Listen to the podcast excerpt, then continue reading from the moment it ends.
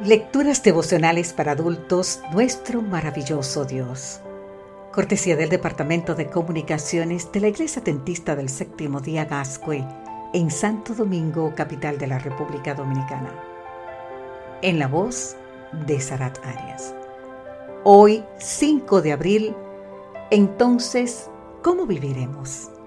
San Juan capítulo 15, versículo 13 nos dice, Nadie tiene mayor amor que este, que uno ponga su vida por sus amigos. ¿Hay en este mundo alguna persona por la cual con gusto morirías para que ella viviera? Un relato que nos llega de los tiempos de la Segunda Guerra Mundial nos cuenta que precisamente eso fue lo que hizo Maximilian Kolbe, un sacerdote prisionero en Auschwitz Cuenta el relato que cierto día un prisionero escapó. Cuando esto sucedía, la costumbre era seleccionar a 10 prisioneros para darles muerte. Después de que la víctima había sido seleccionada, uno de ellos, un prisionero polaco de nombre Francisek, comenzó a llorar. Sollozando gritaba, Por Dios, tengo esposa e hijos. Cuando Maximilián vio a su amigo llorar de esta manera, pidió permiso para hablar con él y entonces después fue a hablar con el oficial encargado de la ejecución. ¿Qué quiere? preguntó el soldado, mientras lo apuntaba con su arma. Quiero morir en lugar de él, dijo señalando a su amigo. Yo ya estoy viejo y no tengo esposa ni hijos. ¿Usted escuchó bien?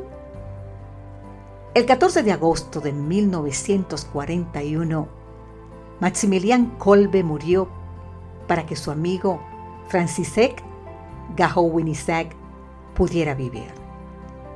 Tal como lo refiere nuestro texto para hoy, nadie tiene mayor amor que este, que uno ponga su vida por sus amigos.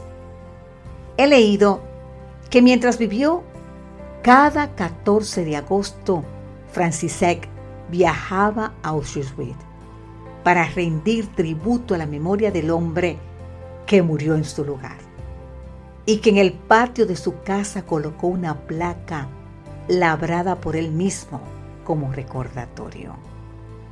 Por supuesto, más importante que los viajes a Auschwitz y la placa es la clase de vida que este hombre llevó. Consciente de que vivía gracias a que otro prefirió morir por él. Hasta el día de su muerte, ¿vivió Francisek de una manera noble y digna?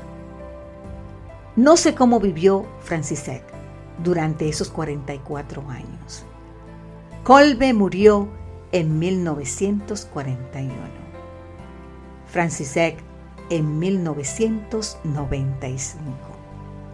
Ni tampoco es asunto de nuestra incumbencia. Lo que sí es de nuestra incumbencia es que por ti, querido amigo, querida amiga, y por mí, murió entre dos criminales el Hijo de Dios. Por ti y por mí sufrió Jesucristo todo tipo de ultrajes y de humillaciones. A pesar de de que nunca hizo nada malo para merecer semejante maltrato. Ahora bien, ¿qué clase de vida llevamos? ¿Estamos viviendo para complacer nuestros caprichos y apetitos o para honrar el nombre de aquel que por amor a ti y amor a mí derramó su preciosa sangre en una cruz? Padre Celestial, Ayúdame para que nunca pierda de vista que es gracias a la muerte de tu Hijo que yo vivo hoy. Y que es gracias a Él que hoy tengo esperanza de vida eterna. Capacítame para vivir de un modo que glorifique su santo nombre. Amén.